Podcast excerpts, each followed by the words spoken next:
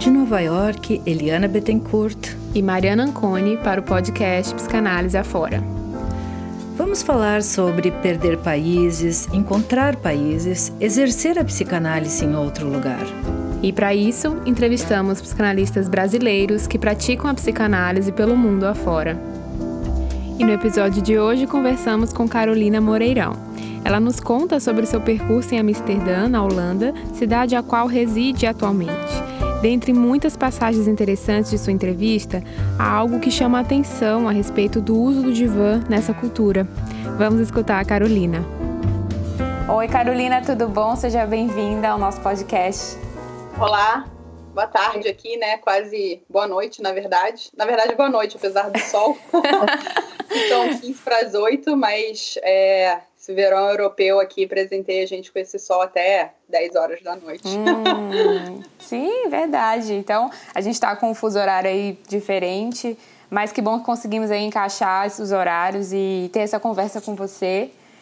É, e alguém aí, alguém que está na Holanda, né? Pelo que a gente está vendo aqui. E... Então, assim, para nossa primeira pergunta, né? Para a gente começar, eu queria que você falasse um pouco por que Holanda e por que se mudar, por que sair do Brasil e, e porque hoje você está em Amsterdã, né? Por que ir para Amsterdã? É, bom, primeiramente, obrigada pelo convite, né? Obrigada é, por poder participar. Eu achei o projeto de vocês muito interessante. Eu acho que é, é, um tema que a gente realmente tem que abordar na, na psicanálise, né? A psicanálise ainda mais contemporânea, né? É, essa questão dela tá pelo mundo afora aí, né? E, e também da, do, dos psicanalistas estarem se movimentando, né? Porque nada é estático, a gente sabe disso. Ainda mais hoje em dia, com tantas ofertas, oportunidades, a gente está aí pelo mundo. É, então, por que Amsterdã, Holanda? É, na verdade, foi uma, um, uma, um movimento, é, na verdade, mais pessoal, familiar, né? É, meu marido recebeu uma proposta de trabalho aqui na Holanda e, e no Brasil não, a gente não estava, assim, o país não enfrenta bons momentos atualmente, infelizmente. É, e aí é, nós já teríamos que sair do Rio, eu sou do Rio, né? E teríamos que já ir para algum outro lugar, provavelmente São Paulo, alguma coisa assim.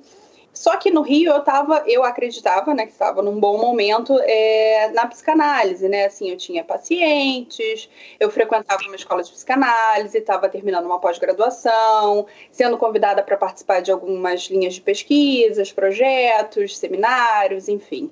É, e estava começando, mas estava funcionando, estava dando muito bem, né? E quando surgiu essa oportunidade, foi um susto, assim, para mim, né? Eu falei, nossa e o meu consultório tinha acabado de montar, dividir com um amigo meu. Esse amigo, inclusive, acabou indo para o Chile antes de eu ir para Amsterdã. Mas, é, enfim, aí quando soubemos que viemos para cá, teve toda essa mudança, né, de, de, planejamento e tudo mais, organização, e eu comecei a pesquisar a psicanálise aqui, né, porque, enfim, né, tava vindo para cá, a proposta era ficar um ano, e se desse certo a gente ficaria um pouco mais. E eu não achei nada aqui.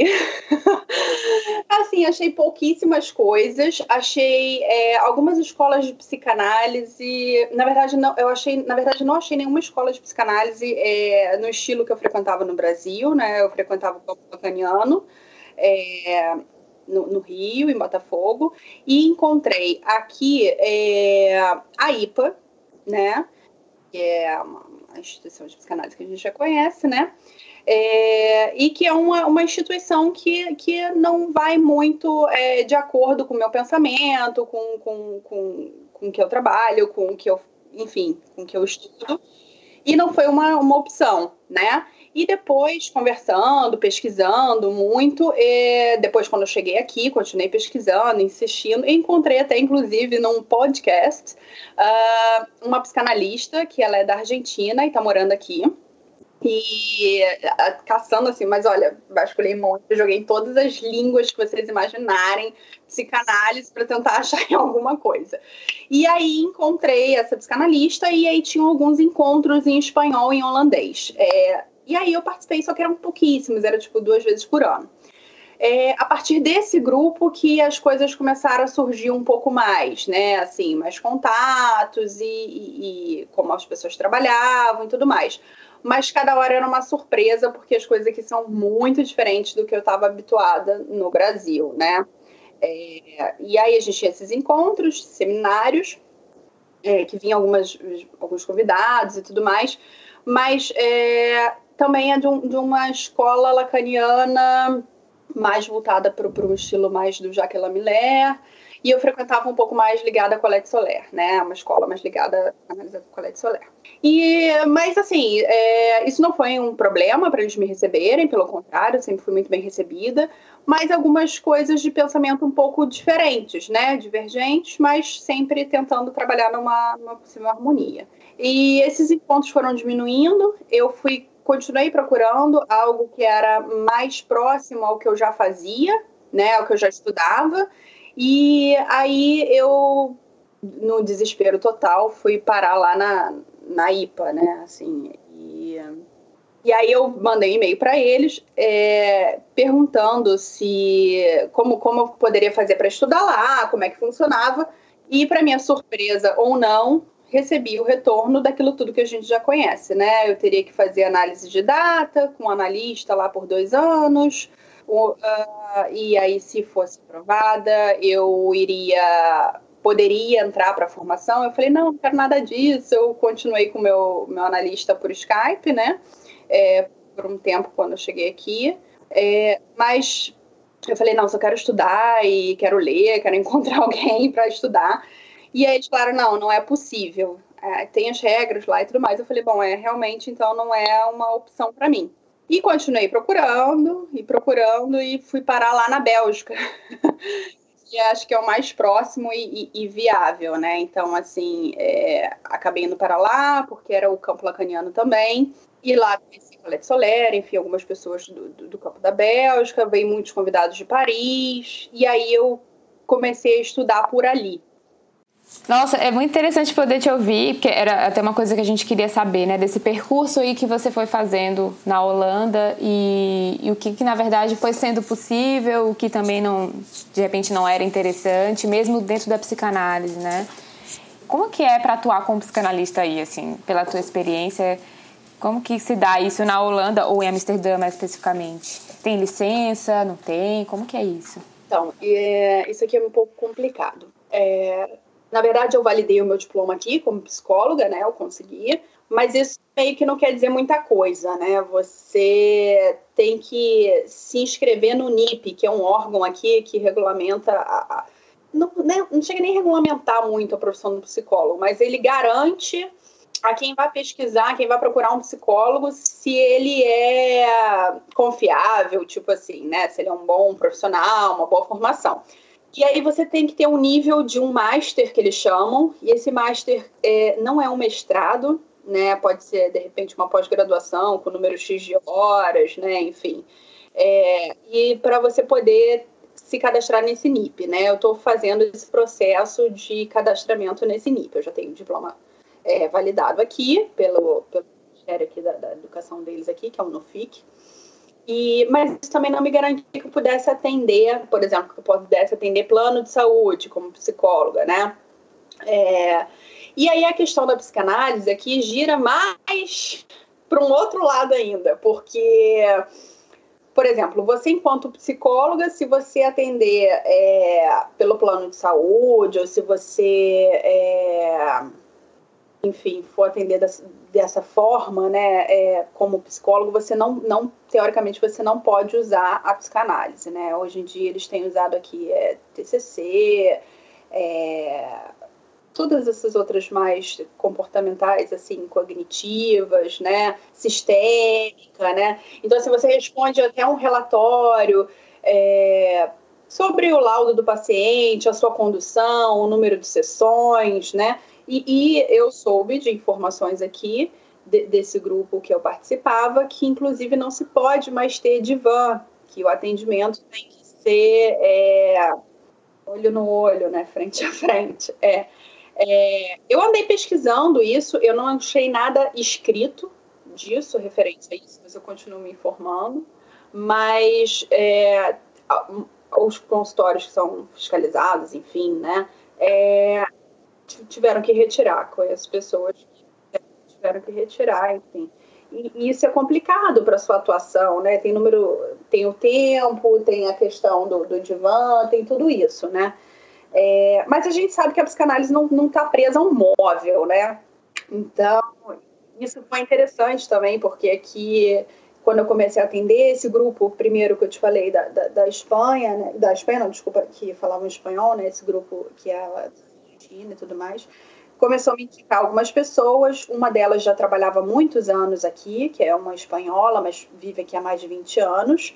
E ela começou a me indicar alguns pacientes é, para poder atender numa parceria com ela. Aqui, se você tem um, um psicólogo que, que é tipo responsável por você, né? Você pode atender pelo plano. Esse psicólogo ele tem um nível que eles chamam de big, é um nível bem acima desse que eu te falei, né? Eles fazem uma lá em holandês, enfim, para validar, tudo mais. Então essa questão da psicanálise fica uma coisa ainda me parece, me parece ainda meio obscura. Né? É, eu sei que a galera lá da IPA pode atender pelo plano, como eu não sei. Mas o mais curioso é que eles não aceitam o plano. Eles querem atender particular, né? Fico, eu, me causa esse estranhamento, né? Eles têm esse poder, mas eles é, não usam isso e pelo, ou sei lá usam mais do que isso, né? Cobram ainda mais caro, né? Então não sei, eu ainda estou tentando entender ainda na verdade como funciona um pouco disso aqui. Mas assim procurei assim grupos de estudos, seminários, pós-graduação, é muito difícil. Eu achei uma que é uma, tipo, umas três horas de viagem daqui de Amsterdã, na Holanda, que é sobre filosofia e fala um pouco sobre Freud e Lacan. Mas não é diretamente, eu não encontrei, né? É, esse é um ponto é interessante que a gente tem investigado também, Carolina, sobre a presença da psicanálise nas universidades, né? É que bom que você tocou nisso, porque é algo que chama atenção também dependendo do lugar, né? Se tem disciplina, se tem psicanalistas dando aula nas universidades, enfim. É, eu digo assim, de acordo com a pesquisa que eu fiz, de acordo com tudo que eu achei, de tudo que eu ouvi, dos grupos que eu participei, para mim me parece muito fraca a psicanálise aqui, né? É, claro que eu. E olha, e eu pesquisei muito, eu pesquisei antes de sair do Brasil, muitos meses. Eu entrei em contato com universidades, entrei em contato com pessoas, inclusive entrei com a Mariela Vitor, e ela me falou exatamente essa questão, que é um pouco difícil, que é assim tudo mais, né? Então, assim, mas é, a gente não sabe, pode ser que exista algum lugar e talvez eu não esteja sabendo, mas eu procurei, olha, enlouquecidamente a psicanálise por aqui. E isso foi um processo muito difícil, acredito também pela minha adaptação aqui, porque, como eu te disse, inicialmente parecia que eu estava muito bem no Brasil nessa questão do, desse caminho pela psicanálise, né? Com a minha, a minha análise pessoal, a minha formação, a minha supervisão, e chego aqui e me deparo com um vazio, com nada, né? E, e ter que me virar com isso, né?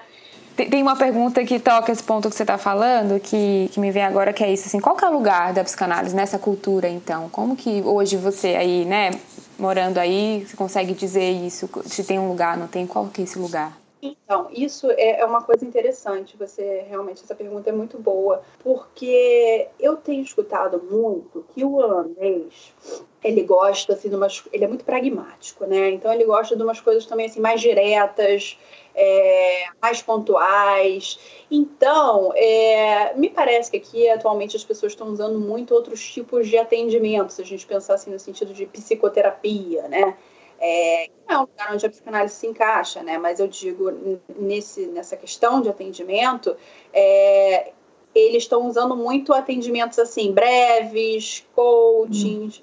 né? E, e, isso com com o suporte do plano de saúde. Eu falo muito do plano de saúde porque o plano de saúde aqui ele é muito forte, né?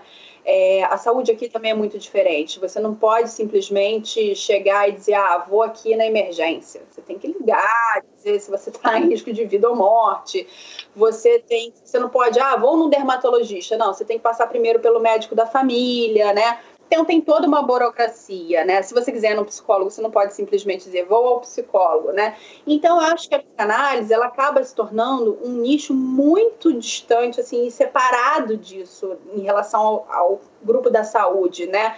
Enquanto no Brasil eu me parecia que eu vi uma evolução né, da, da, inclusão mais da psicanálise, né, da, da, atuação da psicanálise nas universidades, nos hospitais psiquiátricos, né, e aqui é, eu não vejo muito isso.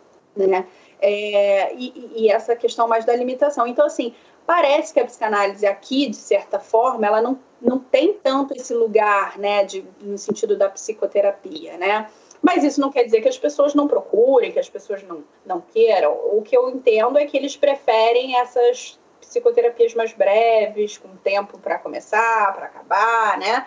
É, mas eu não, não atendo holandês, né? Eu atendo só pessoas que falam português e isso eu acho que foi uma, uma coisa que foi assim decisiva para mim, assim, para poder voltar a trabalhar, a fazer minha própria análise pessoal, porque eu acho importantíssimo você estar tá num, outro lugar, né, em que já assim já não é a sua cultura, já não é a sua língua, já não é o seu país de origem, já é tudo super diferente. Você já passa por um processo de adaptação e você ainda tem que tentar falar disso numa outra língua, numa língua estrangeira, que não é a sua língua materna, né? E, e, isso foi um ponto que eu até, inclusive, comecei a pesquisar, né?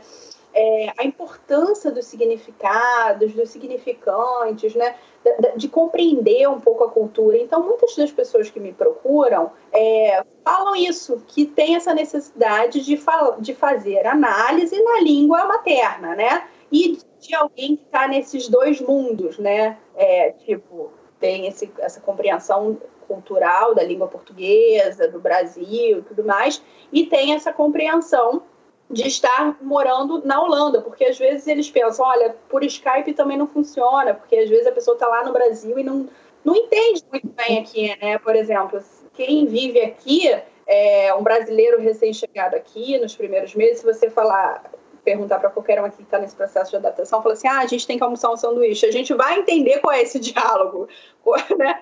Assim, é, é, ah, isso tem uma coisa cultural, né? Ah, andar de bicicleta na chuva. Então, assim, passa por esses dois lados, né? De, de estar na, na Holanda e, e falar o, o português, né? Então, eu acho que eu acho que isso, né, nesse sentido, tem um lugar para a psicanálise, que é uma escuta bem individual, né? É, aquele um a um mesmo, né? E que eu acho que, é, claro, né? Como tem, provavelmente tem outros psicanalistas aqui também, holandeses, enfim, né? E as pessoas procurar por suas particularidades e desejo e tudo mais. É, bom, você está falando, você acabou que entra um pouco na clínica, que é algo que a gente também quer, quer abordar aqui, e tem abordado né, com cada, cada um que a gente tem entrevistado. E tem, você atende então pessoas que falam português, né? Que você está contando pra gente aqui, pela tua experiência. É, dessas, tem, você consegue dizer se tem algum público específico que te procura, Carolina, aí, para além das questões da língua, mas adultos, é, jovens ou questões até também sintomáticas, tem algo que você consegue dizer disso ou é algo mais difícil de pontuar? Então, eu recebo muito é, essa questão da, da, linguagem, né? pessoas que queiram fazer análise é, na língua materna. Recebo muita pessoa que já fez uma, uma, uma psicoterapia numa outra abordagem e agora está procurando a psicanálise. É, e também é, recebo de um todo, assim, do, do, público infantil ao adulto, mas eu recebo muito mais adulto. E inicialmente, é, geralmente, recebo pessoas com aquele discurso de dificuldade de adaptação, de adaptação assim no país, né? É, mais que isso, a gente sabe que acaba indo para um outro lugar, né? é, essa dificuldade de, de adaptação acaba é, é, aparecendo outros sintomas, outras queixas que ficam muito mais latentes quando você está submerso num, numa outra cultura, tendo que saber com tantas outras coisas. Inclusive o seu desejo de estar tá fora, de querer estar tá aqui, de você veio acompanhando alguém, você veio por quê, o que, que você deixou, o que, que você está começando de novo, né? Então, assim, são várias coisas que surgem diante desse cenário, né? De, estar num novo país, de adaptação, tudo mais. Acaba surgindo muito nesse ponto, assim. Bom, desse tempo que você está aí, o é, que, que dessa cultura que você considera que atravessa a tua prática aí, Carolina? Ou influencia, enfim? Então, o que eu acho que é o mais complicado realmente de lidar aqui, eu acho que é essa questão do, do plano de saúde, porque todo mundo aqui é, é obrigado a ter um plano de saúde, né? É, tem um valor mínimo, né, que eles cobram, né, que é X% da sua renda, tem um teto também, né, mas é uma coisa que é o que todo mundo tem que ter, né? É como se fosse eu, eu pensando assim, a grosso modo, é um SUS pago, né? Todo mundo tem acesso ao nível de saúde, só que isso é pago. É, o SUS também é pago, né? Mas enfim. É, mas é um serviço particular, vamos dizer assim, né? É, que você é obrigado a ter, né? Ao contrário que no Brasil, você pode pagar um plano de saúde particular, se você quiser ou não, né? É, então isso impacta um pouco, porque as pessoas já fazem, já pagam isso, né? Então elas querem poder usufruir disso. Né? Isso impacta um pouco, então, porque eu recebo muita demanda de pessoas que querem ser atendidas pelo plano de saúde, porque eu sou psicóloga, né?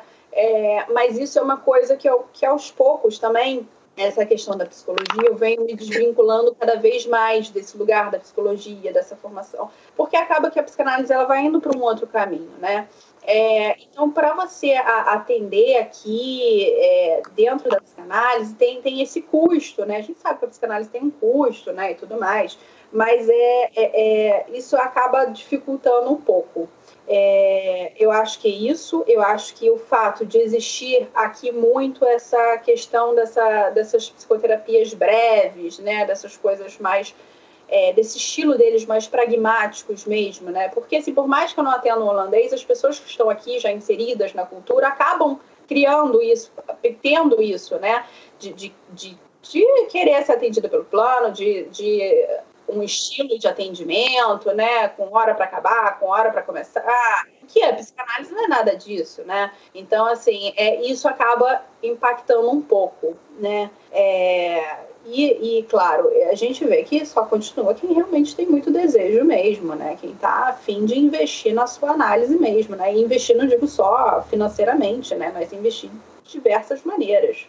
Então, acho que isso impacta nesse sentido, nesse atravessamento cultural e todas as outras questões que vêm da, da cultura, né? Assim, da linguagem, da, da, do clima, enfim, todas essas coisas impactam de, de certa forma, né? Se a gente pensar assim. Uhum. E dessas pessoas que você tem atendido aí, né? Então, uh, que falam português, mas você consegue dizer como que talvez atravessa essa cultura nova, né? Para quem chega aí, de repente um recém-chegado, né? Em Amsterdã ou na Holanda e diferente de alguém que já está há muito tempo aí nessa cultura, você consegue pensar em diferenças ou como que atravessa isso em cada um, de repente de um recém-chegado, uma pessoa que já está aí há muito tempo, imersa nessa cultura? É... Você consegue pensar sobre essas diferenças de, das pessoas que você escuta? Sim. É, só tocando no ponto que você falou, das pessoas que eu atendo que falam português, né? É, eu tenho muitos pacientes que eles falam inglês, holandês, que moram aqui há mais de 20 anos, há mais de 40 anos, falam perfeitamente inglês, falam inglês, é, falam outras línguas, francês, espanhol, enfim, diversas outras línguas. É, e eles é, escolheram fazer na língua materna, né? escolheram fazer no, no, no português, né? na língua mãe deles. Né? É, isso é um fato interessante, isso é um fato muito interessante, porque e muitos já fizeram em outras línguas aqui, outras psicoterapias, né? E procuram isso. Eu acho que isso é um fato é, interessante, isso é uma coisa marcante, né? Então, a gente, se a gente pensar, por exemplo, quem está aqui já há muito tempo já passou por uma psicoterapia, né? É, em alguns momentos acaba que o, o, médico da família te indica por N motivos, né? Enfim, ou sugere, né? Então, eles já passaram por, por alguém, né? É, mas sempre em uma outra língua. E, por exemplo, atendo pessoas é, das embaixadas, né? desembargadores, enfim, é, diplomatas, e, e, e, essas pessoas falam muito bem outras línguas, né? Principalmente o inglês. O inglês fala-se muito bem, né? Então, é, eu acho que essa questão da, da diferença principal, eu acho que é, um, o ponto de adaptação, né? É, eu acho que quem chega ainda está nesse processo de se adaptar, né? À nova cultura, à língua, ao país, porque que é muito diferente do, do Brasil, né? E dos países que falam a língua portuguesa, né, como Portugal mesmo, ou, sei lá, Cabo Verde, qualquer um outro lugar que a gente pense, né. É, a questão do clima também, isso impacta, isso é muito diferente. Mas é, quem está aqui também, por exemplo, há muito tempo, não quer dizer que é, já esteja completamente é, inserido na cultura, que esteja sem nenhum problema de adaptação. surgem questões de pessoas que estão aqui há muitos anos e não conseguem se adaptar, assim, no sentido de, de, se sentir inserido na cultura, né? Assim como tem pessoas que acabam de chegar e se sentem mais inseridos, né? É, a gente pensar, assim, a diferença de um acolhimento para um, um, uma adaptação. É uma, tem uma diferença, né? Às vezes você é bem acolhido, recebido num país, né? Mas não significa que você tenha se adaptado a ele, né? Você esteja inserido na cultura totalmente, né? Então, acho que tem, é, é, é muito particular e peculiar, individual de cada um. Eu não consigo te dizer é, se tem. É, a todos que chegaram aqui agora são assim, todos que estão aqui há mais de não sei quantos anos são assim. Não. O que eu vejo é que alguns já conseguiram, de certa forma, se adaptar com, com algumas coisas, né? É, como assim, o estilo do holandês, né? Um pouco a questão da linguagem. É, a própria questão da cultura, o clima, né? Me chamou a atenção o clima, né? Que isso aparece muito aí a questão do clima na Holanda, que a gente ouve falar muitas coisas, né, no sentido da chuva, do nublado e tal, mas temperatura, mas o que, que você puder dizer algo disso é interessante ouvir. É, é, isso é uma coisa muito importante aqui, porque no inverno mesmo, assim, do, do, do outono, assim, já começa e o inverno é muito mais pesado. Tem uma época do, do inverno que a gente tem sol aqui até 3 horas da tarde. E ele começa a aparecer por volta de umas 9 horas, né, assim. Começa a ficar um pouco claro, mas ele nasce um pouco depois. Então, é, isso impacta muito porque a gente tem menos é, vitamina D no nosso corpo, né? Então aqui todo mundo toma vitamina D.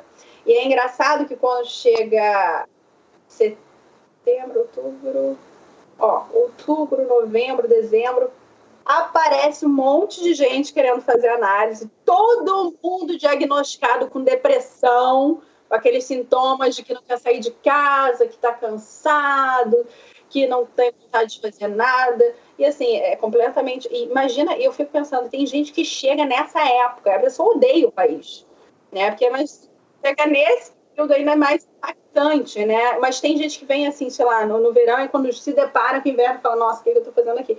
Isso é um fato, realmente é muito difícil. Atravessar o inverno aqui é, é bem complicado. E, e tem essa questão, né? Que, que, que eu acho importante que a gente na psicanálise a gente não pode ficar dando sentido para tudo, né? Então, assim, é, às vezes um, um cachimbo é só um charuto, é só um charuto, né? Então, tem que descartar essas questões mesmo fisiológicas, né? Então, é, é necessário que o sujeito realmente é, é, verifique essa questão da vitamina D e tudo mais, né? Mas é, o que me, me impressiona é esse diagnóstico que já vem, né, de, de uma depressão, é tudo é depressão, né? É, e às vezes não é isso, né? Às vezes é realmente uma dificuldade de uma adaptação ou essa falta de vitamina. E, e essa questão do inverno ela impacta muito, porque a pessoa vem num país tropical, né? Até quem vem de Portugal, por exemplo, que é aqui na Europa e que realmente é um, é um, tem os climas bem mais marcados que no Brasil, que, que aqui, desculpa, que aqui na Holanda, mas que de certa forma não é tão forte, né? O inverno não é tão agressivo, é, sente muito isso, né? Sente muito essa diferença, né? Mas assim, é, é o país ele, ele oferece ao longo do ano para você inúmeras formas de você aproveitar a vida, que o holandês ele, ele, é muito bom nisso, assim, aproveite a sua vida ao máximo, parece que a vida vai acabar amanhã. É, mas assim, no inverno tem coisas para fazer no inverno, tem um vinho que você quer específico, uma comida específica. Aí a primavera você já vê outro tipo de vinho, outras coisas para fazer do lado de fora. É, no verão, a, a, mesma coisa, isso vai mudando. Só que imagina, o sujeito que acabou de chegar, né, e que está vindo assim, empolgado e tudo mais, e recebe esse impacto, né, do, do clima, né, assim, que no início até você entender as coisas, as suas limitações, que você pode fazer, que você não pode, tem dias que você é, é mais dificulta você sair de casa e tudo mais, e em Amsterdã especificamente, você anda muito de bicicleta. E aí você pensa, gente, não é possível não, conceber andar de bicicleta na chuva, na neve, sei lá, e a galera anda, como se não tivesse problema nenhum. E você se sente um ET, né? Porque primeiro você começa a achar que eles estão errados, você fala, não é possível. Então, assim, a capa de chuva o ano inteiro, né? Verão um sol maravilhoso, mas vai chover em algum momento do dia, vai chover. Né? Então, assim, tem esse lado, assim, o país é um, um, país muito bom, assim, claro, tem os pontos positivos, mas eu acho que tem isso, né? Você traz um pouco da, da sua cultura, né? E, e você tentar se encaixar nisso é complicado, e o clima impacta muito. E essa parte de entrada do inverno mesmo, as pessoas ficam mais para baixo mesmo, né? É, é, bem mais comum. E aí a, começam a surgir mais procuras, né? É, depois no verão eles querem só ir para o parque, não esquece da nave. É, é interessante você falar disso, né? Do que, que impacta aí, né? Com uma mudança dessa tão radical, é mudar de país, mudar, enfim, da cultura, da língua, são muitos aspectos, né? Que você está contando pra gente, Carolina, que, que é importante.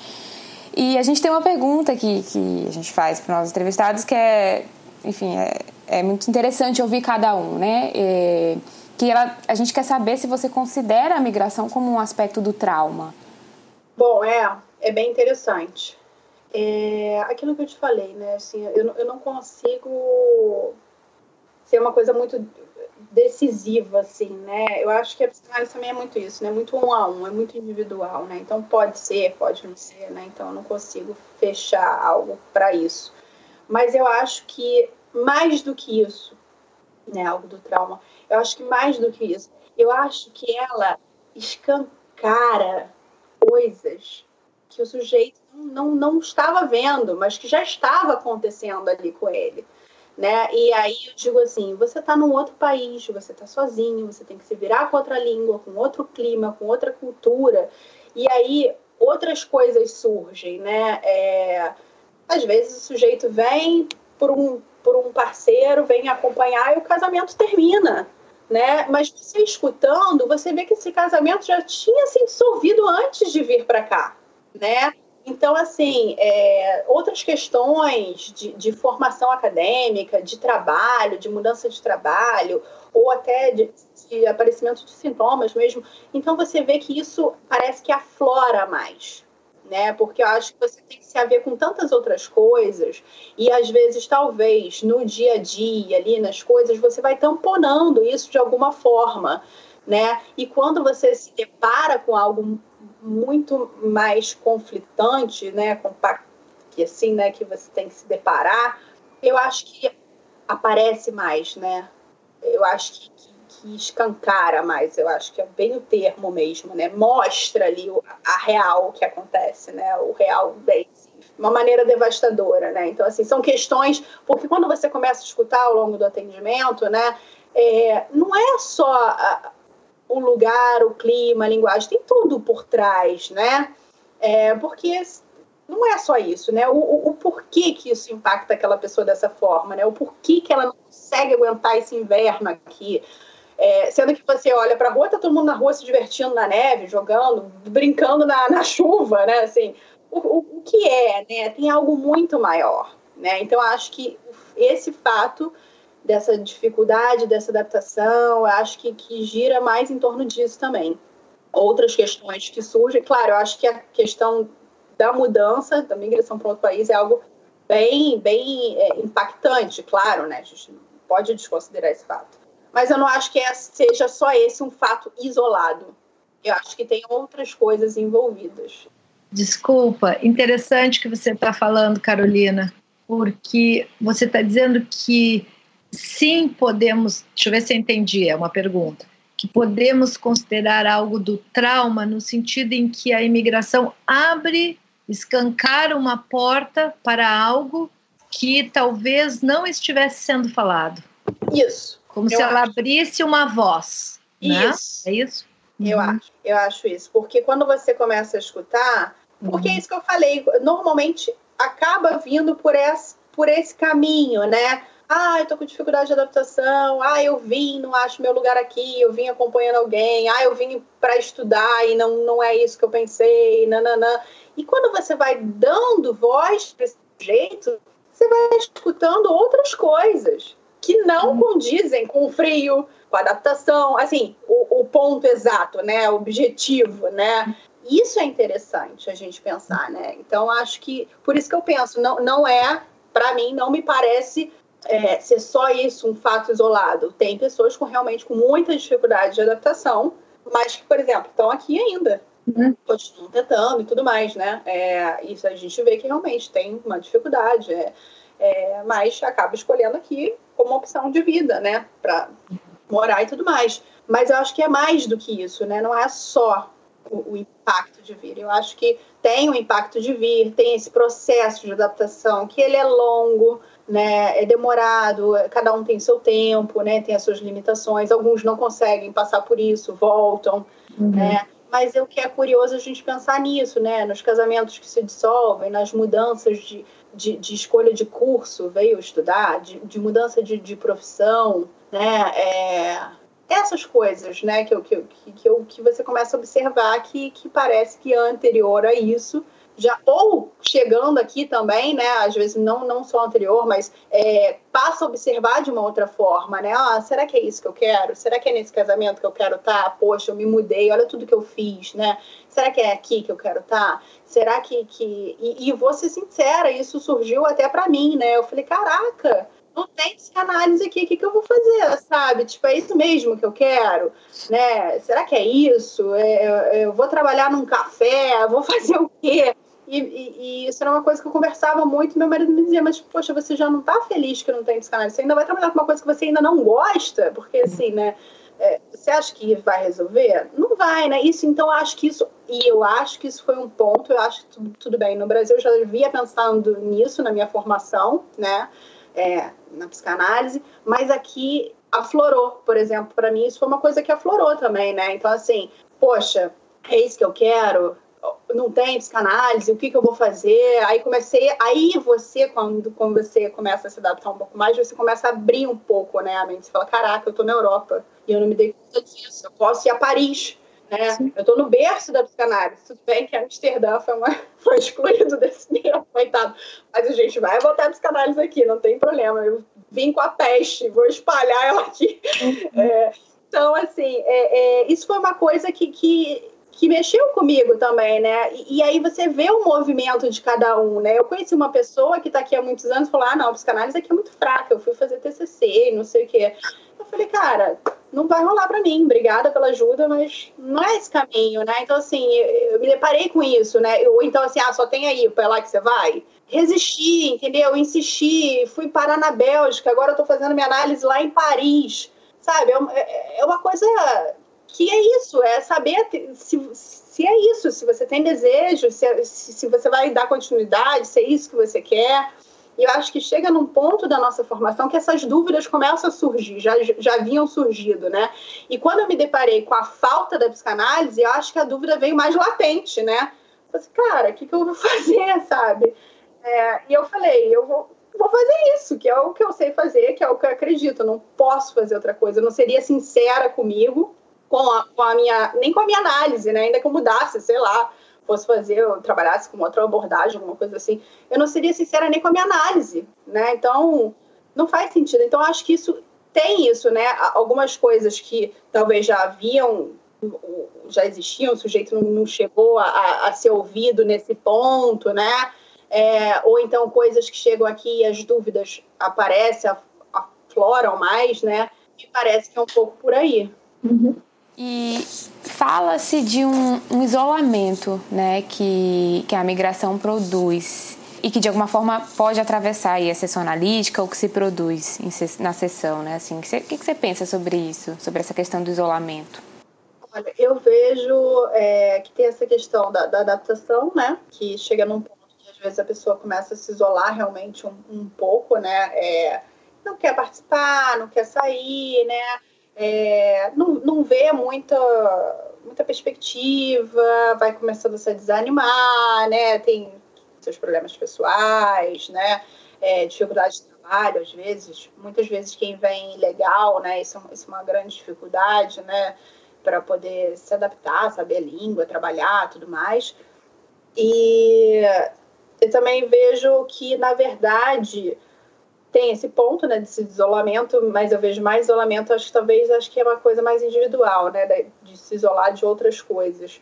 Mas não, mas eu vejo que tem uma comunidade muito forte aqui, uma comunidade brasileira muito forte, né? Então assim, esses grupos, principalmente assim de Facebook, essas coisas, as pessoas se ajudam, postam informações, né? tem diversos, por exemplo, tem diversos psicólogos lá, né? Psicanalista, acho que hoje só eu, né? Na verdade, chegou uma, uma colega minha da, da, época da faculdade há pouco tempo, mas teve neném, então está começando a atuar aos poucos, né?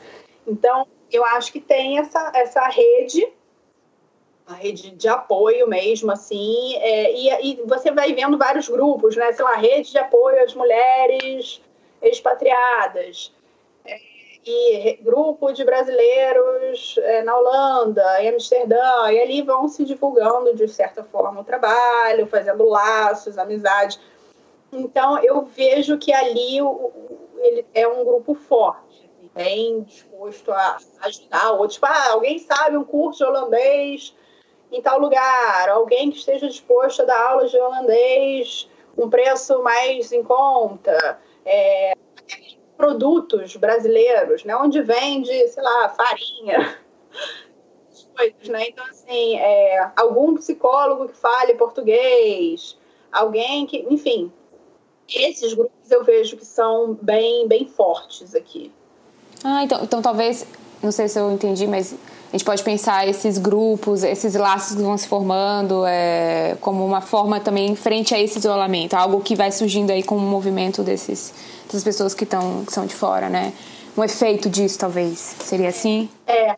Agora, uma, um ponto interessante que você falou do isolamento, tem uma galera aqui que não que não se abre para outros grupos, né? Por exemplo, é brasileiro, só fica no grupo de brasileiro, não tem amigos holandeses, amigos de outras culturas, não, não sai, não participa, né? Isso é uma questão interessante desse isolamento mais isolado num grupo só de brasileiros, né? Sim, sim, num, isolado num grupo, interessante. É, isolado num grupo, é engraçado isso, né? Mas existe muito, muito mesmo aqui, isso, isso eu vejo bastante, né? É, que às vezes também o filho estuda, sei lá, numa, numa escola internacional, não estuda necessariamente numa escola holandesa, e aí acaba é, é, só tendo laços com pessoas de outros lugares né, do mundo e acaba não tendo laços com, com, com holandeses, né? É, estão aqui há muitos anos, né? É, isso é um, um fato interessante, isolado num grupo. Ok. É, tem um aspecto também que a gente está investigando que é sobre a língua, né? Assim, você falou que, bom, são pacientes que falam português e, e, e que também falam outras línguas. E acontece desses pacientes algum, alguns trocarem de língua no meio da sessão, é, fazerem essa troca e você percebe e talvez em que momentos essa troca acontece? É engraçado que são em pontos bem marcantes e específicos, assim, né? É, como se fala isso em português? E fica lá com aquela palavra que, que tem um, uma carga é, ali de significante ali toda incluída, né? E eu não posso, né? Nós sabemos que nós não podemos ficar completando, né? Para o sujeito ali dando essas palavras. Você vai ali tentando contornar, é, é, mas explica o que, que é isso, né? É, assim como qualquer outra coisa, né? Que, que o sujeito te traga, que, que você saiba que aquilo é algo pontual, marcante, você. Ah, você sabe o que quer dizer, não, não, não.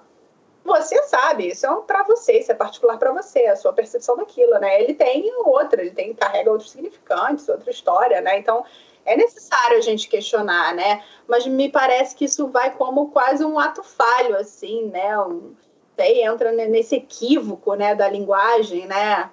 É, isso é engraçado. E às vezes tem umas palavras que eles falam é, em outra língua, geralmente é inglês, algumas em holandês, mas que não eu sei poucas palavras, né, em holandês, claro, mas eu sei que não é aquela tradução quando ele me diz, mas a sonoridade é muito próxima. E aí é com um duplo equívoco. né? Ele, ele não quer falar de jeito nenhum daquela palavra. Ele fala em holandês e ele, ele, erra de novo em holandês, porque a gente sabe que a tradução não é essa, né? É, ou fala inglês ou, novamente, mas a sonoridade é um pouco parecida. E me pergunta, é, é seria a palavra mais correta seria essa? E fala. É, e você vê que é, que é como se fosse um duplo equívoco, né? O primeiro na linguagem e o segundo tropeço ele não não diz de novo na linguagem que ele deveria dizer né? A gente sabe que tem muita dificuldade da tradução, né? É, Perde-se muita coisa na, na, nas traduções. mas tem coisas que são muito pontuais e que tem palavras para poder dizer certas coisas, mas cai de novo nesse mesmo lugar. E tem, muito, e tem muitos sonhos, né? Em outras linguagens, né? E, e assim, é, sonhos que o paciente diz sonho em X língua e, e, e chega aqui e fala, mas eu não consigo te dizer, eu sonhei em tal língua. Eu falei, mas e você vai tentando, né, puxar aquilo ali, a pessoa fala assim, não, mas eu não falo essa língua.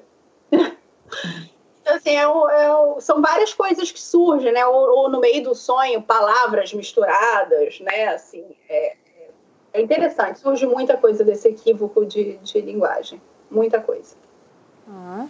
E ainda sobre essa questão da língua, foi até um ponto que você já falou um pouco antes, mas a gente quer perguntar mesmo assim sobre para você, é, o que, que você acha de fazer análise numa, na língua materna ou na língua local da cidade? O que, que você acha disso? Olha, é, isso é, é agora você me pegou. Parece que é uma coisa que me toca realmente. Eu cheguei aqui depois de três meses, mais ou menos. Eu falei para o meu analista no Brasil, eu falei, olha, é, é, não está dando, você vai ter que me atender, eu não sei se isso funciona, não sei como é que é, mas a gente vai ter que tentar. E ele foi bem sério, também não sei se vai dar certo, mas vamos tentar, né? E no início foi um apoio muito forte, assim, que eu tive, assim. É, eu acho que a gente já tinha uma transferência estabelecida, já tinha um trabalho sendo feito há muito tempo. Então, acho que isso foi possível no início. Mas eu sentia muita falta do presencial, né? É, do divã, de um lugar, né? É, e aí eu continuei procurando desesperadamente aqui, não achei na minha língua, né? É, procurei em Bruxelas, que eu já ia para lá, né? E fui procurando aqui perto, Alemanha, fui procurando em algum lugar. E não achei, não achei. Eu comecei a fazer o francês, tem mais ou menos um ano. Sim, estou morando na Holanda e resolvi fazer francês, cada um com seus desejos. e eu já frequentava o campo de Bruxelas, eu entendo bastante coisa, leio bem, mas eu não conseguia me comunicar muito bem em francês, né? E uma coisa é você estudar psicanálise, outra coisa é você perguntar como foi seu dia e você contar seu fim de semana em francês, é totalmente diferente. Então, comecei a fazer e a proposta era que eu fosse é, fazer em algum lugar, né? A ideia era pensei em Paris, né? Porque a gente sabe que lá tem muitos lugares do mundo tem bons psicanalistas, psicanalistas. Mas eu pensei, bom, né? Estamos aqui, estou fazendo francês, mas eu achei isso muita cara de palminha, né? Esperar eu ficar boa no francês para poder ir lá fazer análise. E aí é, eu também tinha outros projetos, quero fazer um mestrado, enfim, e, e, estudar lá na escola da França, né? Escola de psicanálise campo lacaniano. Mas, e, e, botei análise nessa conta, né? Falei, não, quando eu estiver bem, aí eu falei, não, mas não, não, eu falei, eu não posso mais esperar eu ficar fluente em francês. E aí comecei a me questionar, tem coisas que eu não vou conseguir é, é, exprimir assim em outra língua, que eu precisava de alguém que falasse a minha língua. E isso foi interessante, né? Toda vez quando alguém me pergunta, ah, como é que tá aí, Carol? E tá fazendo análise? Já, já achou um analista aí holandês? Eu falei, não, né? Tipo assim, ah, e tá fazendo lá, ah, tô, tô indo lá para Paris. Ai, nossa, tá falando, tá fazendo com fulano de tal, sempre tem os grandes nomes, né? É, tá fazendo francês, né? Que chique. Eu falei, não, tô fazendo com uma analista brasileira. E para mim, chique mesmo é poder fazer análise na própria língua, assim, na sua língua. E acho que isso é, é imprescindível. É, e tem uma, uma questão assim, também que foi engraçadíssimo, que quando eu entrei em contato com essa pessoa, teve essa questão da voz, né, que, que teve uma certa transferência já numa ligação e, e eu cismei que conhecia essa voz de algum lugar. E, mas é interessante, né? Tem também outras questões que me fez sair daqui e ir lá para Paris, mas não, a minha analista é, é, brasileira, mora em Paris há muitos anos, ela atende em francês e tudo mais, mas é, a minha análise é, é, na minha língua. Assim. Eu acho isso importantíssimo. E aquilo que eu falei para você, não, não, ser, não, não seria correto comigo também, com, com a minha atuação. Porque se eu atendo em português, eu prezo tanto isso, as pessoas me procuram por isso, né? Eu não poderia, não seria justo eu fazer análise numa outra língua. Assim como eu fazer análise em português e atender em outras línguas que eu não dominasse 100%, né? Não sei se amanhã se eu dominar e sentir a necessidade de fazer numa outra língua, mas uh, eu acho que hoje, para mim, assim, isso é muito importante. Carolina, você é um exemplo de alguém que, como você disse, circulou pela Europa para que o seu desejo pela psicanálise continuasse aceso e existindo e abriu a porta aí de que essa certeza do que, que você ama. Uh, mas enquanto isso, você fez um tempo de análise por Skype. Imagino que você tem alguns pacientes né, uh, usando essa metodologia moderna. Qual é a sua opinião sobre isso? Sobre o uso de Skype, FaceTime, WhatsApp, todas as metodologias modernas de comunicação para a análise, a psicanálise, para o uso analítico? É, então, sinceramente, no início eu, eu, realmente não acreditava nisso, não era um ponto que eu, que, eu, acreditava, não era uma coisa que eu achava que ia dar certo. Inclusive, os meus pacientes, eu passei para outros psicanalistas no, no Brasil, assim, da minha confiança. É, alguns realmente fizeram algumas sessões por Skype até conseguirem, né, ir para outro profissional, mas é, não era uma coisa realmente que eu acreditava, tanto que eu ainda demorei um tempo para procurar meu analista, porque não era uma coisa que eu acreditava tanto, né. É, e eu acho que essa questão da nossa formação ela vai se entrelaçando, não tem jeito, né? A nossa formação, eu digo assim, a nossa análise pessoal, a nossa é, a nossa forma como a gente atende, a supervisão, a continuidade nos estudos. Então, eu não como eu não conseguia atender, eu também não conseguiria fazer análise, né? Então, mas isso surgiu num ponto em que eu tinha já um trabalho sendo feito, uma transferência estabelecida, e no início eu realmente não acreditava, mas eu precisava falar, botar algumas coisas para fora e tinha o meu analista disposto a me ouvir. Uhum. Mas eu comecei a ver que na véspera eu esquecia da minha análise. Eu sonhava pra caramba.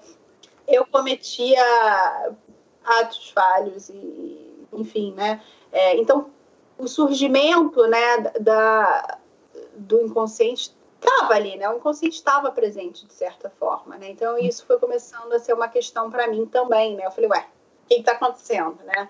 É, de sair na rua num lugar que não tem conexão, ainda que eu falei, não, vamos fazer online, mas ia para um lugar, tipo, impossível, não tinha internet, né? Assim, ainda que eu tentasse ainda para coisas que eu não, não poderia fazer, que eu me proibiria de fazer. Então, isso também foi uma questão. É, recebi muito pedido de, de análise por, por, Skype de muitas pessoas é, que vão encontrando gente né, na internet ou por aqui mesmo. É, na Holanda, né, porque eu atendo em três cidades, né, como a Mariana mencionou lá no início, mas tem pessoas de outras cidades da Holanda, né, é, e eu falo, olha, a gente pode tentar e tudo mais, mas, é, por exemplo, eu tenho uma paciente que vem de um outro lugar aqui da Holanda e são três horas de viagem para chegar aqui, né? E ela vem fazendo isso presencial, mas a, a, vem surgindo muita demanda e é, tem um paciente ou outro que faz por Skype, mas eu acho que essa questão da transferência é muito importante, né? A gente, óbvio, né? Senão não tem processo nenhum de análise, né? Mas é, é, o caso é interessante porque como eles chegam a mim, né? Como que isso vem, né? Tem uma, uma, por exemplo, que veio através de um curso que eu já dei online, já me ouviu falando sobre X, Y. Então, assim, acho que tem outras coisas envolvidas, né? É, eu acho que tem algo aí da, da, da transferência que, de certa forma, é importante a gente pensar, né? Se ela é estabelecida, se é possível eu acho que é possível fazer um processo de análise. Assim como, como a gente havia falado antes, dessa questão do, do divã, né? No, no, meu primeiro consultório que eu atendi aqui, não tinha divã. Sim. Não tinha. Era cadeira, mas isso não quer dizer que não tivesse sendo feito um trabalho de análise, ou que não tivesse inconsciente, não tivesse nada sendo feito ali. Inclusive, os pacientes, isso é engraçado, depois de um tempo eles não te olham mais, eles viram assim, é quase um torcicolo, né? Eles não, não olham mais de jeito nenhum, pode ser divã, pode ser qualquer coisa. Então é isso que eu falo, a psicanálise ela não se prende a um móvel, né? É, eu quando eu já até colocava assim numa diagonal assim para não ter o, aquele contato direto, né? E por mais que a gente desvie o olhar e tudo mais, eu acho que tem aquele momento, né, que marca a entrada na análise, né? Quando o sujeito entra, e é nesse momento que eu reparo que ele puxa um pouco mais a cadeira para o lado, que ele já não olha mais, né? Uhum. É, e é interessante, porque hoje eu já tenho um consultório que, que eu montei que tem um divã, né? E, e alguns estavam comigo quando não tinham, e quando eles vêm é muito engraçado, né? Tem uns que falam assim, nossa, é assim, né? Que é aquilo, né? É, E aí tem todo um processo, né? Não é só chegar, ai, olha, tem um divã, deita aí. Não é assim, né? Cada um tá no seu processo diferente um do outro, né? E, e, tem essa marca, né? Depois que, que o divã, o móvel mesmo chega, né? Tem uma, uma, mudança e tudo mais. Mas essa marca já havia sido feita antes, né? Então, assim, tem essa questão da transferência, né? Que, que, que não tem como a gente pensar um processo de, de análise sem, sem, sem, transferência, né? Então, uhum. é, a gente tem que pensar nessas novas ferramentas, né? Que ponto que tá, né? É, a gente...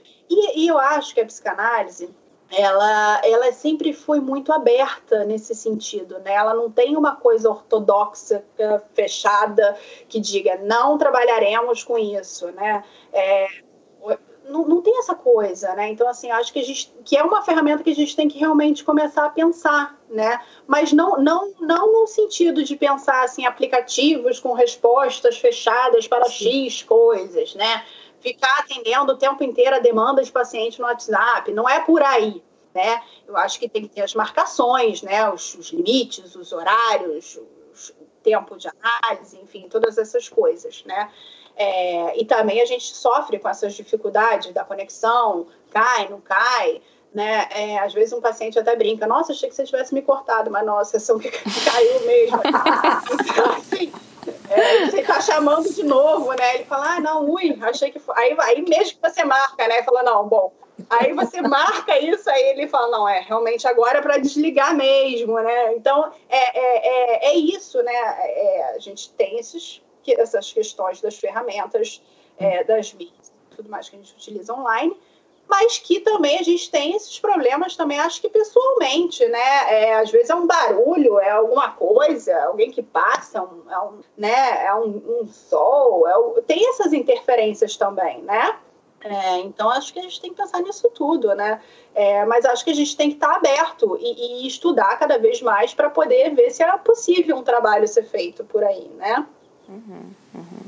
Já você está falando dessa questão do, dos atendimentos, né? E você colocou, se posicionou em relação à questão das tecnologias. Voltando agora um pouco para a questão do atendimento presencial, né? Aí que, que se realiza. Tem um, um, uma questão assim que a gente pensa você do lugar, uma analista estrangeira, se é que a gente pode dizer assim, né, uma analista de outro país morando aí, que atende também pessoas que são de outros países que moram aí, né, por exemplo, brasileiros também. É, Existe algo aí de, de não ditos que você consegue pensar sobre, sobre essa, esse aspecto aí, né? Do analista estrangeiro, migrante, do paciente também que é migrante, e algo ali que fica no sentido do não dito ou de alguns pactos mudos.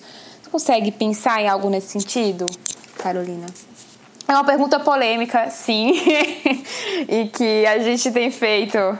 Olha, é, essa pergunta essa pergunta é bem difícil para mim. É, eu acho que tem. Eu, é, para mim, essa é uma das perguntas mais complicadas, né? Eu acho que, que de certo modo, tem um pacto né, do analista com o analisão, né? A própria questão da transferência tem isso já, né? É, é, ele está colocando ali em você um saber, né? Que você não pode ficar nesse lugar, né? Então já começa por aí, né? Você vai saindo de fininho, né? O manejo da transferência, né? Já tem isso, né? Já é um, um pacto, né? Assim, né? Não existe assim, olha, vou confiar em você e você vai me dizer a verdade toda, né? Você sabe o que eu tenho, né? É, mas por que você... Enfim, já tem algo aí, né? É, mas eu acho que, que, além disso, tem outros pactos, vamos pensar, pacientes que estão aqui ilegais, né? É, você não precisa ficar. É, é, o paciente não precisa vir aqui e dizer para você: olha, estou aqui, eu tenho todos os papéis, eu quero fazer análise com você, e eu não posso fazer pelo plano porque eu não tenho plano, porque eu estou ilegal, sabe? Tem, tem tantos outros pactos é, que, que, são feitos, né? É, é, a questão do, do, do, do da cultura, né? De, de, de, porque você está já, de certa forma, participando da cultura, inserido, né? Então, tem esses não ditos. Eu acredito que tem, assim, esses, esses não ditos que ficam um, um pouco no ar, né? É, e que acho que estando aqui, você. É, aqui, eu digo aqui, não só na Holanda, né? Mas você estando em outro país, você consegue. A questão política, né? Às vezes a questão política surge ali, mas ninguém precisa saber dizer o partido, né? Mas tem algo que gira ali, né? Então, acho que tem muitos não ditos na análise, de um certo modo, né? Tem muitos, né?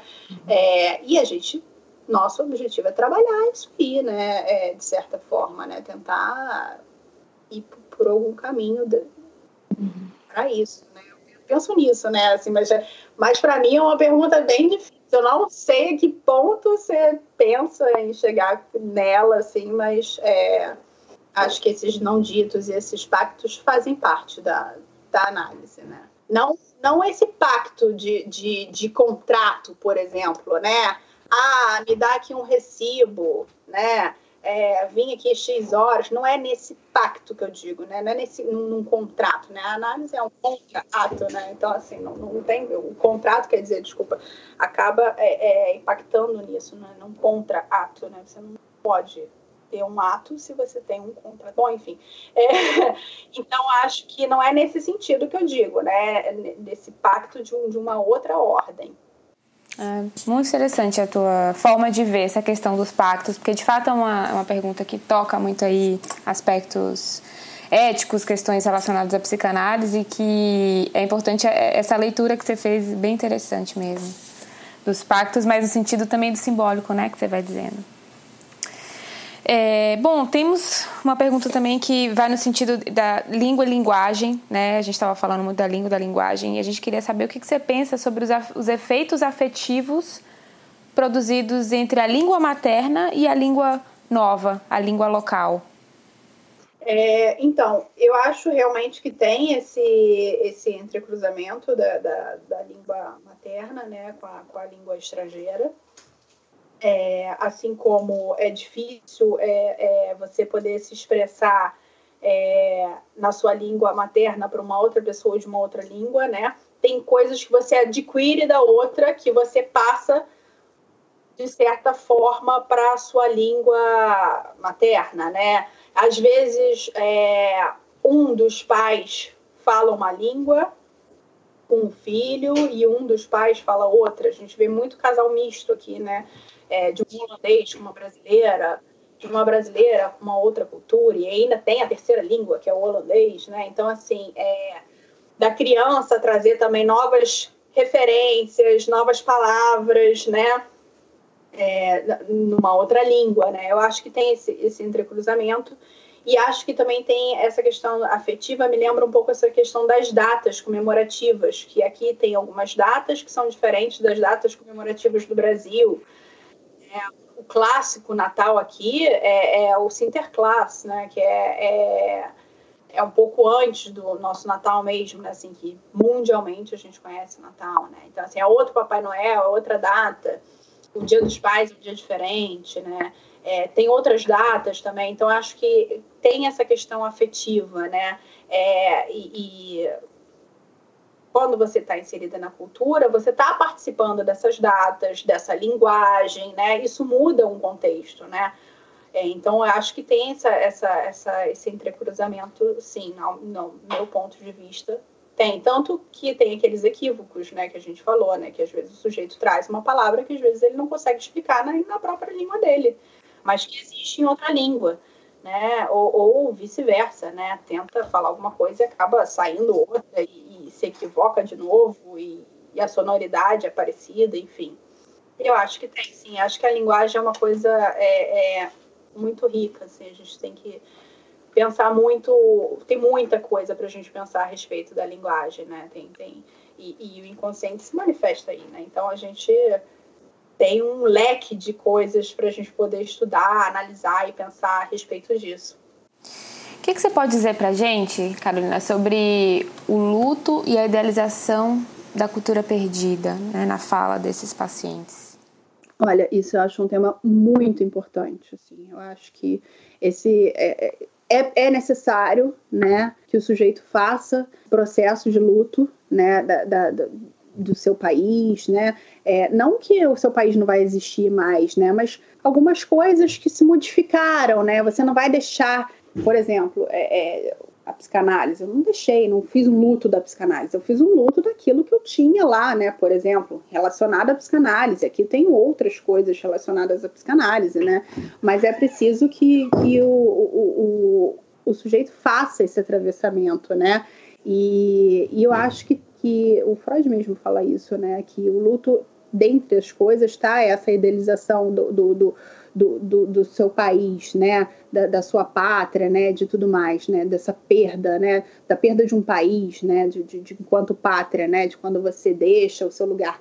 E, e isso aqui é uma coisa que eu acho que é muito impactante para quem começa a pensar em tirar a cidadania holandesa.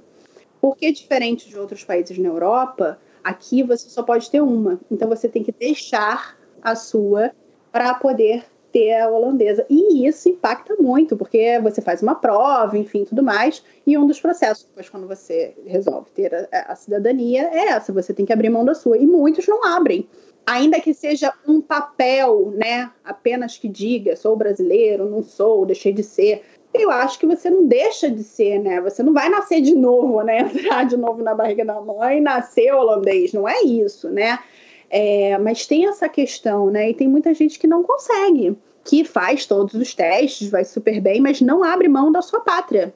E, enfim, é, se resolve aqui de alguma outra maneira, é, questões de legalização e tudo mais, de, de, cidadania, ou tem de algum outro país, ou tá no, com visto de trabalho, enfim, tem essas outras opções mas é, de não abrir mão da, da sua pátria, né, assim, da sua cultura, do, do daquilo que diz um pouco o que você é, né? Tem muita gente que quando vai se haver com isso não consegue. É, mas eu acho que esse processo de luto está muito, tá totalmente ligado a, a, uma parte da adaptação do sujeito aqui.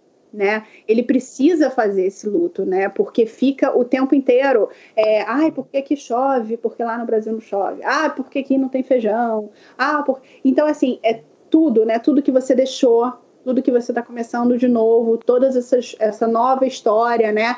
É, as aves que aqui gorjeiam não gorjeiam como lá. Claro que sim, né? Mas não não exatamente, né? Porque é, é, muito mais do que isso que o poeta quer dizer pra gente, né? É, não é um pássaro que está cantando, é tudo, né? O que tem num outro país que não tem aqui, o que você deixou, que você tem que fazer esse processo, né?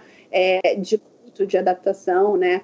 É, até mesmo quando tem uma oportunidade muito boa no, no, nesse país que você está, mas que você não consegue enxergar, porque você ainda não conseguiu fazer esse processo, né? Você ainda não conseguiu se abrir para isso, né? Então, acho que isso é, isso é, um ponto muito importante. É necessário, é, é doloroso, né? Não, não é fácil, não é rápido, cada um tem seu tempo, para cada um é de uma maneira diferente do que para o outro, mas é um processo importante e necessário para adaptação, para você poder morar num, num, outro país e se adaptar, né? E do que, que se trata o desejo de nunca mais voltar? Olha, isso é uma coisa muito interessante, né? É... Eu, eu, como eu te disse, né? Eu não consigo pensar essas, essas questões num ponto só, né? Ah, eu acho que é isso para todo mundo. Não consigo. Né? Eu acho que cada um tem que ter o seu ponto, né? É, tem as suas questões, enfim, tudo mais. Eu acho que tem muita coisa envolvida isso, né? É, por que esse desejo de não voltar? Não voltar para quê, né? Não voltar do que que você né, é, não quer voltar, né? Para onde que você não quer voltar? Onde você quer ir, né? Onde você nunca quis estar. Né, acho que vai muito mais por outros lugares, né? É, assim como tem o desejo de querer voltar, insistir, né? De querer voltar sempre, e nunca sair daqui. Isso é o mais intrigante, né? A pessoa está aqui há 60 anos e fala: Eu não quero mais ficar aqui, eu não gosto mais daqui, já fiz não sei quantos anos de... e não quero ficar aqui de jeito nenhum e não volta, né? Quero voltar de qualquer maneira. É, e, e, toma certas atitudes, e, e, mas não volta. Isso é interessante, né? Da, da, o desejo de não querer voltar e o desejo de querer voltar, né? É, e não voltar também tem isso, né? Mas tem muita gente que tem esse desejo realmente de, de, de não voltar e, e não fica só aqui também, às vezes, né? Vai para um outro lugar, vai para um outro país, já passou por outros países e diz: para o Brasil eu não volto mais. É, é, Então tem, tem um pouco isso, né, do, do seu país de origem, da sua língua materna, é, de todas essas coisas que circundam esse sujeito, né, que foi banhado de significantes desse lugar, né, então acho que vai um pouco por aí também, né, o, o que, que tem lá, né, que ele não quer, não volta nem amarrado, eles dizem, né, é, mas estão sempre lá, passando férias, né, então, enfim, acho que tem uma coisa interessante aí que a gente pode realmente pensar, é um campo bom para se pensar, né, por, por quê, né, que não quer voltar de jeito nenhum, né? Ou por que, que tem esse discurso de querer voltar e, e continua, fica aqui, é, ou vai para outros lugares e não volta, né? Bom, e, e a nossa pergunta final aqui, que a gente quer saber também, se existe uma migração feliz, bem sucedida? Olha, é, então, é, eu acho que a, a migração feliz é quando o sujeito está feliz, né? É, seja qual for o motivo, né? É, se ele está bem, se, se ele conseguiu ressignificar esse lugar, achar o lugar dele. Eu acho que a, que a psicanálise propõe isso, dar um lugar ao sujeito, né? Um, abrir uma escuta, né? Aquilo que já havia, a gente já havia conversado anteriormente, lá no início, né? Por que, que eles procuram, né? O que aconteceu que fez é, sintomas escancarar, as coisas aparecerem muito mais, né? É, eu acho que é, quando você dá um lugar para esse sujeito, abre uma escuta e ele pode né, é, é, ter noção dessa, dessa dimensão, eu acho que aí sim é possível uma, uma migração feliz. Porque é aquilo que a gente fala, né? Ah, então tá, então a gente se mudou agora para um país que faz frio. Ah, não, agora vamos morar por um que não faz tanto, é perto da praia. Então, assim, por mais que você tente tamponar, dar, corresponder aquilo, às vezes não é isso, né? Não é isso que vai impactar, não é isso que vai fazer o sujeito feliz, né? É, às vezes a gente escuta muito isso, né? Ai, se eu tivesse um emprego, qualquer emprego, né? É, mas não é isso, não é só isso, né? Às vezes, e, e, e isso surge depois, olha, agora eu tenho e, e, surge muito mais do que isso, né? Olha, eu estou em outro país que eu sempre quis estar, eu tenho casa, filho, marido, eu tenho tudo, e não é isso, né? Então, assim, acho que é muito mais do que isso, né? Ah, não é só aprender a língua nativa, não é só se comportar como eles se comportam, não é você participar, se sentir parte da cultura. Eu acho que é um processo muito maior, acho que é um processo seu, pessoal, né? É uma migração com você, né? Para onde você tá, tá migrando aí, né? Muito mais do que é, é migrar de país, né? O, o, o que você está migrando, né? O que de você está indo, né? O que de você está ficando, o que está se transformando, o que está modificando, onde está o seu desejo nisso, né? É, eu acho que é muito mais por aí. E o conceito de felicidade aí, cada um vai ter que se haver com isso, o que é ser feliz, né? Ok. Bom, acho que finalizamos então com essa tua resposta. É, queria agradecer muito por você ter topado, de você estar participando com a gente aqui. Foi muito bom te ouvir, ouvir a tua experiência é, teu percurso aí na Holanda. E, e, em breve aí a gente vai dar continuidade com o livro também que vai sair. E a gente só tem a agradecer. Muito obrigada, Carolina. Foi um prazer te escutar. E a frase que vai grudar no meu ouvido é a psicanálise não está presa a um móvel. então, é a nossa ideia dessa psicanálise que anda aí pelo mundo afora. Muito interessante ouvir sobre a Holanda, um país tão novo para nós e ao mesmo tempo que fez parte da colonização brasileira, né? Então, muito obrigada, muito obrigada. É, obrigada a vocês. Eu estou muito feliz em participar desse projeto é, e vejo que realmente a psicanálise não tem fronteiras, né? Assim, como a gente se encontrou, né? Como a gente se achou por aí. Eu acho que essa questão das redes também, a questão é, contemporânea, essa questão online, isso atravessa né? Não tem como a gente se fechar para isso, né? É, então, é, tá aí, a gente tem que aproveitar esses, recu esses recursos, essas ferramentas e obrigada mais uma vez pelo convite. Eu tenho certeza que vai ser um projeto incrível. Estou feliz em participar, ansiosa para escutar todas as outras pessoas também que estão participando. e dar seguimento à, à, parte escrita depois, né? Que eu tenho certeza também que vai ser muito bom. É importante a gente falar sobre isso pela psicanálise mundo afora. E aqui encerramos mais um episódio do podcast Psicanálise Afora. Fique ligado na nossa página e saiba das datas para as próximas entrevistas. Até!